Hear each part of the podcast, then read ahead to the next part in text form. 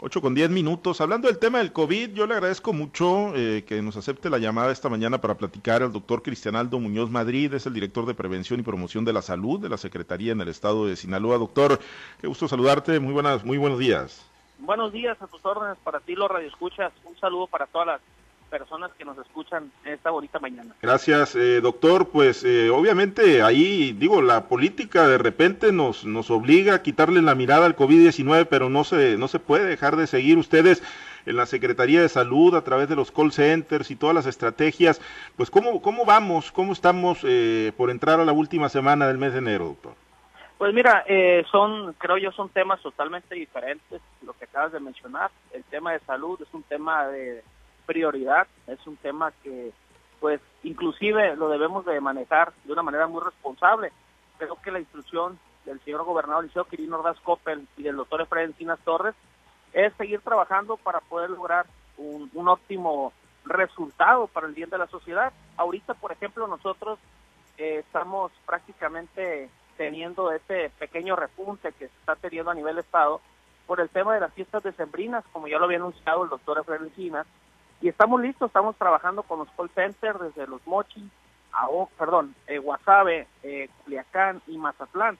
Y también tenemos activado lo que es el sistema CRUM, que es el CRUM, es el Centro Regulador de Ciencias Médicas, en donde dentro del mismo CRUM se está teniendo el problema del COVID, entre otras cosas, ¿no? Pero ahorita principalmente estamos trabajando muy fuerte para que la sociedad tenga eh, mejores resultados, que sea una atención inmediata, como lo hemos hecho desde el principio, con más de 160 mil llamadas que hemos recibido desde el inicio y esperemos que la población al primer síntoma, al primer síntoma, el que sea, hagan esa llamada que les puede salvar completamente la vida en tema de COVID. ¿Qué implica poder hablar, digo, hablar al, call center, doctor, de su parte? ¿Cuál es el, compromiso que se sigue haciendo? ¿Qué, ¿Qué, tipo de atención le están brindando a estas, pues, 160 mil llamadas? Son muchísimas, doctor, desde que arrancó la pandemia en el estado de Sinaloa. Así es, mira, principalmente la atención es la atención médica, la, recepción de la llamada nos, nos habla de que la sociedad pues necesita la orientación. Al principio, en los primeros meses, era prácticamente dudas, orientación y miedo. Totalmente se lo digo porque yo fui eh, uno de los primeros o el primer médico que recibió la primera llamada del call center y hoy vemos que la población, independientemente que ya hay una sensibilidad total respecto al tema, la gente, la persona que habla, eh, la señora, el adulto mayor, ya hablan con mayor confianza para ser atendidos, para que los podamos atender de manera efectiva. Y lo que se hace es un escrutinio en los signos y en los síntomas que afortunadamente para todos nosotros, eh, pacientes con síntomas COVID, ya es un tema muy definido. Ya son temas enfocados a, a pérdida del olfato, pérdida del gusto, una leve fiebre, un malestar eh, muy leve, entre otras cosas, ¿no? Pero las personas ya están hablando a tiempo desde el primer síntoma, eso nos ayuda a que nosotros podamos atenderlos, que les podamos suministrar los medicamentos que nos han dado resultados hasta en este caso, que no hay una cura para el, para el tema del COVID, pero sí medicamentos que han ayudado a disminuir eh, eh, las complicaciones de las personas que hablan al call center diariamente en el estado de Sinaloa. Eh, precisamente el tema de la, de la medicación, eh, ya en estos, pues ya vamos para cumplir el, año, ¿no? De que surgió el primer caso en nuestro país y aquí en Sinaloa, doctor, el tema de la, de la automedicación, ya, ya la gente entendió, no hay que automedicarse, digo, si bien, como bien lo comenta, no, no hay así un tratamiento en específico que cure el COVID-19, pero sí ustedes pues ya tienen muy acreditados, ¿no? Cuáles son los medicamentos y el tratamiento que puede tener eh, mayor grado de efectividad. Sí, mira, prácticamente en el mes de abril del año pasado trabajamos muy fuerte en el protocolo de tratamiento con la experiencia de muchísimos médicos que estaban enfocados a ese tema. Hoy sabemos que el COVID lo podemos eh, contrarrestar con una con medicamentos anticoagulantes, antiinflamatorios, este, corticosteroides que pueden ayudar a que el paciente no se complique.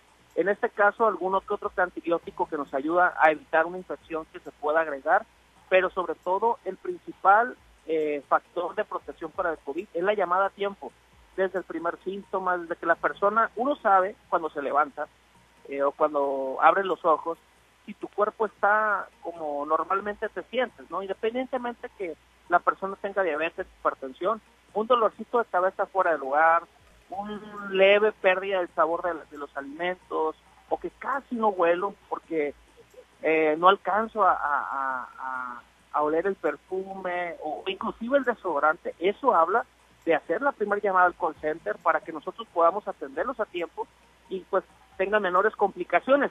Nosotros además en el call center analizamos lo que son las gestiones de camas a las instituciones. Una persona que habla con una saturación por debajo de los 93 eh, prácticamente nos alienta a que esa persona debe estar o cuidados desde casa con un médico particular o un médico a través del call center de seguimiento con su oxígeno ya establecido o bien en un hospital y nosotros nos encargamos de hacer esa gestión con Cruz Roja, con Protección Civil y con las demás instituciones para que esta persona llegue con seguridad al hospital. Y ahí sigue habiendo mucha resistencia, doctor, de parte de quien, bueno, pues tiene todos los síntomas de COVID y ya eh, reúne un cuadro que amerite su hospitalización para internarse en los eh, hospitales que ustedes tienen en el estado de Sinaloa. Fíjate que nosotros hemos visto esa evolución, la madurez de la población, creemos que ya hemos entendido lo que es el COVID, lo que nos ha faltado un poco es la sensibilización de las personas en materia de reuniones, de fiestas, en donde pues tenemos que saber que hay, hay situaciones que tenemos que cuidarnos, el autocuidado de la salud es básico. El doctor Encinas ayer por la tarde estuve platicando con él, estamos trabajando muy fuerte en los operativos que vienen próximamente para el tema de las series del Caribe, para temas en los restaurantes que está trabajando Coepris, Protección Civil. Entonces vamos a, tomar como si estuviéramos en, una situación eh, diferente a como se había tenido ya en diciembre y noviembre, y ya estábamos a la baja. Ahorita desafortunadamente estamos un poquito a la alta, un 15-20% a la alta, y tenemos que trabajar muy duro como Secretaría de Salud y dejar de lado otros temas que para nosotros, como salud, como médicos, pues no son prioritarios. Ahorita la prioridad de nosotros es trabajar para disminuir el, tema del COVID. Porque los protocolos, pues ahí están, los municipios están tomando también sus propias decisiones de, de, cierre de espacios, eh, de restricciones, doctor. Pero bueno, eh, cuando se habla de que queda en la cancha de la conciencia del sinaloense, pues parece que de repente no hay mucha conciencia en ese tema. Yo creo que en estos momentos las personas que nos están escuchando, eh, yo como médico he atendido más de 3.200 personas desde el inicio de la pandemia y he tratado de hacer conciencia en las personas cercanas, en las personas que he atendido y créanme, las personas que me escuchan en este momento y que tienen alguna reunión, alguna fiesta, créanme que cuando hay un contagio masivo, se refiere a que una persona llegue y contagia al resto de la familia, después vienen sentimientos de culpa muy fuertes que tenemos que atenderlos también en el call center, ya que la señora Rosy Fuentes de Ordaz nos brindó el apoyo de los psicólogos, hemos atendido más de 60 mil personas de orientación en materia psicológica y eso eh, lo digo para que las personas que nos escuchen nos puedan ayudar. Hagamos conciencia, el COVID es una realidad, es una enfermedad complicada, compleja y no a todos les va bien. No a todas las personas eh, solamente un leve dolor de cabeza o solamente una leve fatiga. Hay personas que desafortunadamente no tienen un final eh, sano en este caso. Iniciamos la charla, doctor, eh, con, el tema, ¿no? De que de repente la política, pues, distrae de lo que es verdaderamente importante pero bueno, vienen las campañas políticas, eso es innegable, viene, viene mucha movilidad de parte de los actores políticos, lo vimos ayer en Culiacán, un evento pues abarrotado, ¿no? Ahí en la sede del Comité Directivo Estatal del Partido Revolucionario Institucional. ¿Qué llamado le hace a los eh, actores políticos? Y si la regulación, por ejemplo, que, que tiene COEPRIS y que tienen ustedes como Secretaría de Salud para llegar a una fiesta y disuadirlo con la fuerza pública, ¿lo mismo puede ocurrir o va a ocurrir con los meetings de los eh, partidos políticos y de los candidatos? Mira, eh, la normatividad nosotros siempre la hemos tratado de aplicar en lo más profundo de, las reglas y, temas que se tienen que solventar. En este tema que me comentas, yo, yo considero que al interior de los partidos o las personas que están en estos procesos tiene que haber también una conciencia mayor, ya que actualmente pues estamos trabajando nosotros desde el mes de marzo arduamente 24/7, los siete días de la semana, las 24 horas para poder establecer un Sinaloa con mayor, con menor número de, casos COVID. Yo creo que aquí entra mucho la corresponsabilidad de, la sociedad. Sabemos que viene el proceso, pero nosotros estamos listos para trabajar. Era instrucción del licenciado Tino Ordaz Coppel de trabajar por la sociedad, de trabajar para que las personas no se enfermen y ya el resto de los, de entes o de las situaciones que se estén dando tendrán también que valorar el procedimiento o los procesos que van a manejar para este tipo de información que quieren brindar a la población.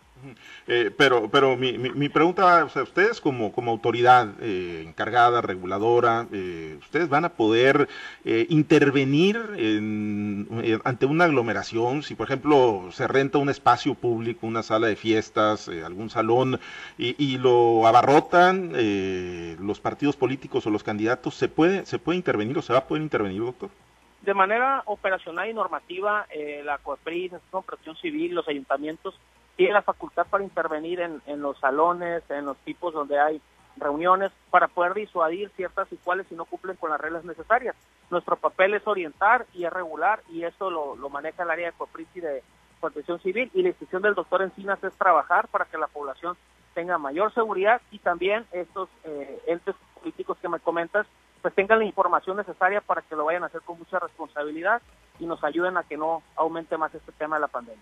El personal médico, doctor, ¿cómo, anda? ¿Se acabaron las vacunas ya, no? Se acabaron, finalmente llegaron, ¿qué son? Algo así como 12 mil entre las dos remesas y, quedan stand-by, aunque ayer pues está la buena noticia de que el presidente finalmente sí, sí autorizó para que los gobernadores eh, pues exploren, ¿no? La posibilidad de, concretar eh, pues adquisición de vacunas en el mercado internacional, doctor. Sí, mira, el protocolo está muy, está muy establecido en el tema de la vacuna del personal. Este, el doctor Encinas lo ha manifestado. El coordinador estatal eh, o enlace nacional es el delegado del INS. Y nosotros estamos trabajando, nosotros ordenamos las, los listados, en primer lugar, las personas que están en urgencia, los médicos, compañeros, enfermeras y demás, en la red Irak, que se le llama. En la segunda fase entra hospital, resto de hospital y centros de salud. Y en la tercera fase entramos los administrativos, dentro de los cuales está el doctor Encinas, está su servidor, y nosotros hemos sido muy prudentes y muy precavidos para que la población médica quede protegida y por ahí ya se está abriendo la ventana, el doctor Encinas lo ha mencionado, eh, que a través de la Asociación Nacional de Hospitales Privados está gestionando el tema de la vacuna para los otros entes de salud privados. Muy bien. Doctor, pues algún llamado final. Son tres los municipios ahorita, ¿no? Que siguen en semáforo rojo o en color rojo en el estado de Sinaloa. Sí, prácticamente estamos trabajando ahorita con los ayuntamientos. Este, la semana siguiente visito yo la zona sur porque viene el tema de la Serie del Caribe y este, ya hemos ya la instrucción muy precisa del gobernador y del doctor Encinas de trabajar para que esto nos vaya a ayudar a que, a que la gente haga conciencia, generar los protocolos establecidos y al resto de los ayuntamientos seguirlos apoyando a través de las jurisdicciones sanitarias.